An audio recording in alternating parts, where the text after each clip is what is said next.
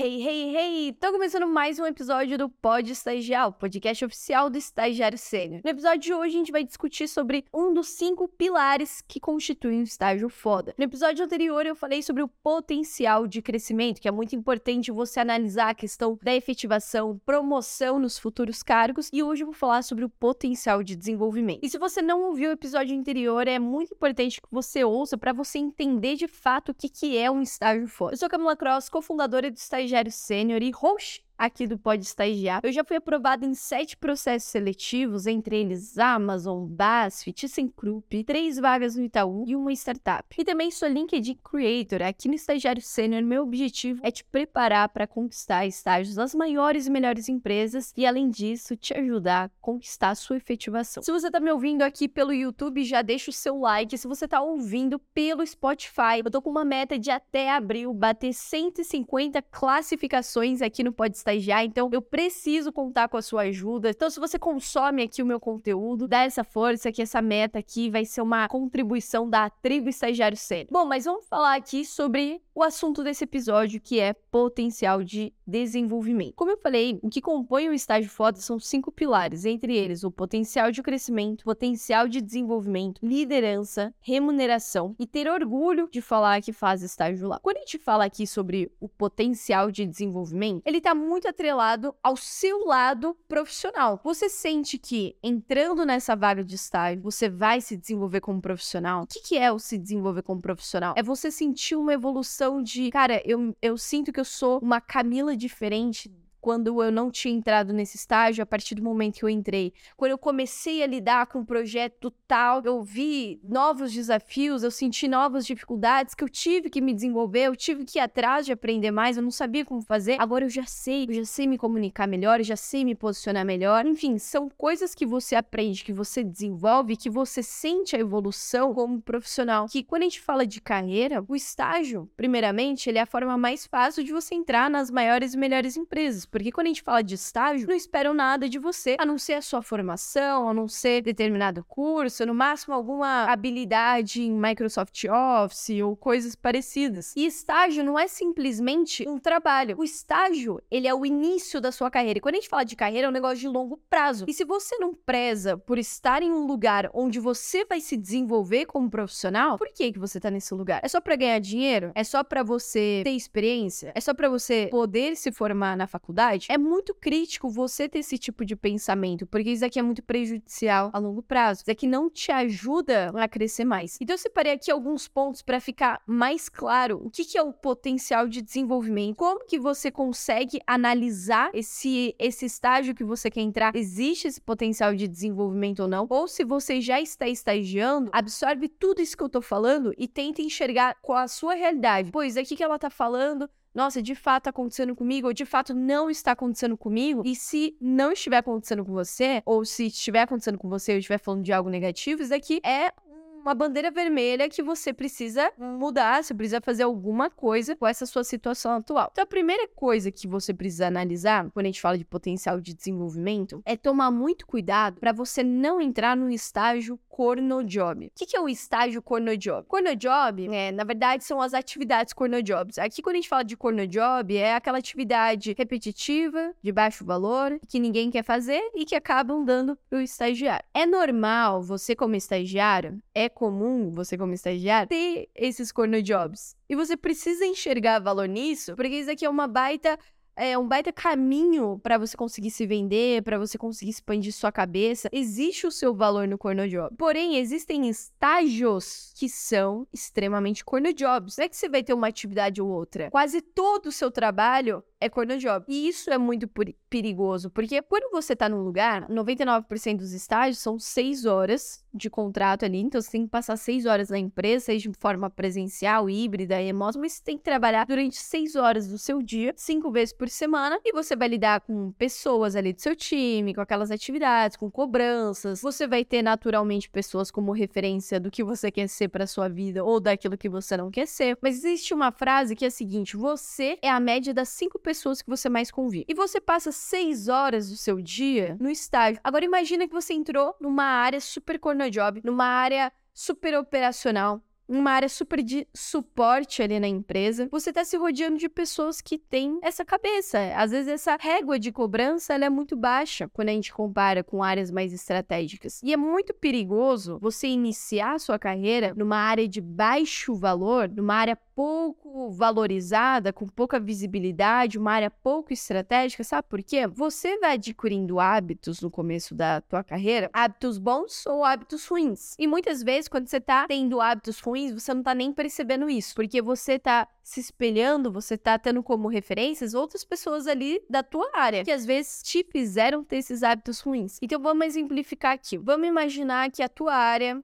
ela não preza muito pela organização, não preza por você estudar coisas novas, apresentar ideias novas, você se expor, você fazer isso, aquilo, você tá de olho no mercado, você se posicionar, você conseguir, enfim, não não ter essa régua alta de que você seja um profissional muito atualizado. Se, se eles não estão te cobrando isso, automaticamente você vai criar esse hábito como o normal. E agora vamos imaginar que daí você muda de estágio, você vai para uma outra empresa. E essa outra empresa, essa outra área que você entrou já é diferente, tá esperando certas coisas de você, certos comportamentos, certas é, formas de pensar, e você não tem isso. Por quê? O hábito que você criou foi de ser a pessoa X que, cara, uma pessoa mediana, uma pessoa que vai fazer o básico, que não vai nunca querer entregar mais. Isso daqui já vai te prejudicar muito, vai te fechar portas, vai fazer com que as pessoas não te vejam com um bom valor. Mas afinal, o que que seria assim, né? Um, exemplo de uma área corno job ou exemplo de uma área com baixo valor, uma área pouco estratégica que automaticamente você vai ter pouco potencial de desenvolvimento ali naquele estágio. Eu peguei aqui no LinkedIn uma vaga justamente que é bem corner job para você conseguir entender as características. Então vamos lá, ó. Principais responsabilidades que o estagiário assumirá. Isso aqui é um print de um post de uma vaga no LinkedIn que eu peguei, que é o seguinte, ó, as atividades, responsabilidades. 1. Um, suporte na rotina administrativa e demandas operacionais. 2. Suporte no atendimento aos clientes. 3. Elaboração de planilha e apresentação em PowerPoint. 4. Tradução de documentos. E quinto aqui, o relacionamento entre áreas internas. A gente consegue analisar aqui desse estágio. Suporte na rotina administrativa e demandas operacionais. Claramente, a primeira linha já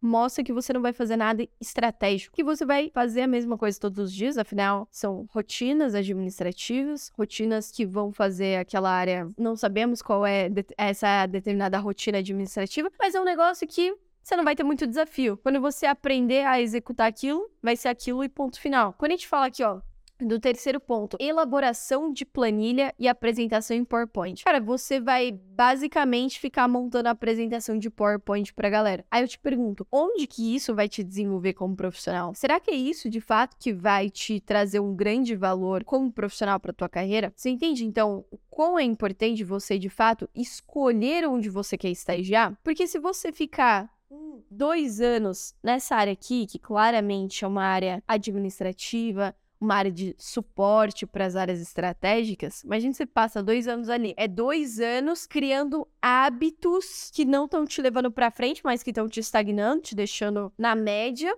E além disso, você tá se rodeando de pessoas também que não são extraordinárias, que não são extremas referências para você crescer e guiar ali tua carreira. Isso aqui é muito importante se você já está estagiando, analisar qual foi a última vez que eu peguei um projeto difícil? Qual foi a última vez que eu de fato senti que eu evolui, que eu aprendi alguma coisa, que eu mudei como profissional? Se pergunta isso, que é muito importante. Agora, quando a gente fala sobre áreas estratégicas, aqui o jogo muda. Aqui é muito diferente, porque vamos pegar aqui uma área que, no momento de uns anos para cá, é uma área que está tendo muita valorização, uma área que está sendo muito bem vista. Enfim, tá uma área que eu acredito que ainda tem muito potencial de crescer mais do que já, já tá o tamanho no momento, que é a área de ESG. A área de ESG é uma área que cuida da parte econômica, social e de governança. Uma área que, cara, vai desde RH, planejamento, a finanças, é uma área que engloba um pouco de tudo. Se você entra numa área de SG, naturalmente ela é uma área estratégica. Primeiro, porque ela está em alta no momento. Todas as empresas estão buscando profissionais para essa área. Naquele momento está muito em alta. Talvez daqui a, a uns cinco anos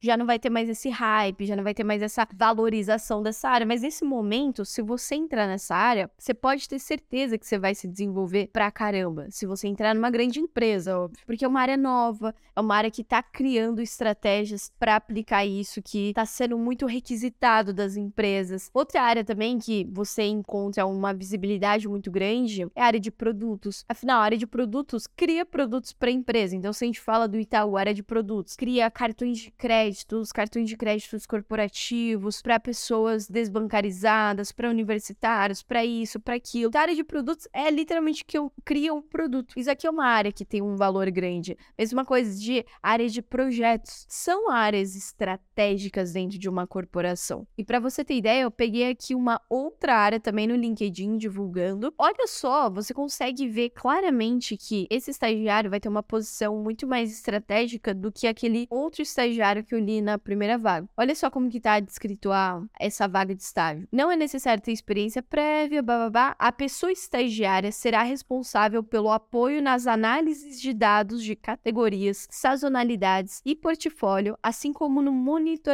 do mercado. Por ser uma área estratégica dentro da companhia, a pessoa terá contato próximo e colaborativo com times de dentro e fora do marketing. O que você irá desenvolver? Ponto 1. Um, Análise de desempenho de categorias e campanhas. Ponto 2. Estudos aprofundados sobre o portfólio de produtos. Ponto 3. Monitoramento de relatórios de mercado e tendências. E 4. Relacionamento com diversas áreas da companhia. Então, se a gente compara uma vaga de estágio para outra, essa claramente você vai ter um desenvolvimento como profissional muito superior, porque aqui estão colocando tua cachola ali para pensar, ó, você vai ter que monitorar, você que vai ter que fazer análise de desempenho, você que vai ter que fazer um estudo sobre os produtos, sobre o portfólio total que a gente tem hoje. É uma área de análise de dados que traz a inteligência para a área de produtos, que conversa com a área de planejamento, que conversa às vezes com a área de atendimento para pegar os feedbacks e pensar, nossa, verdade, esse dado está se refletindo aqui, deixa eu falar para o pessoal de produtos, deixa eu falar para o pessoal de marketing. É uma área estratégica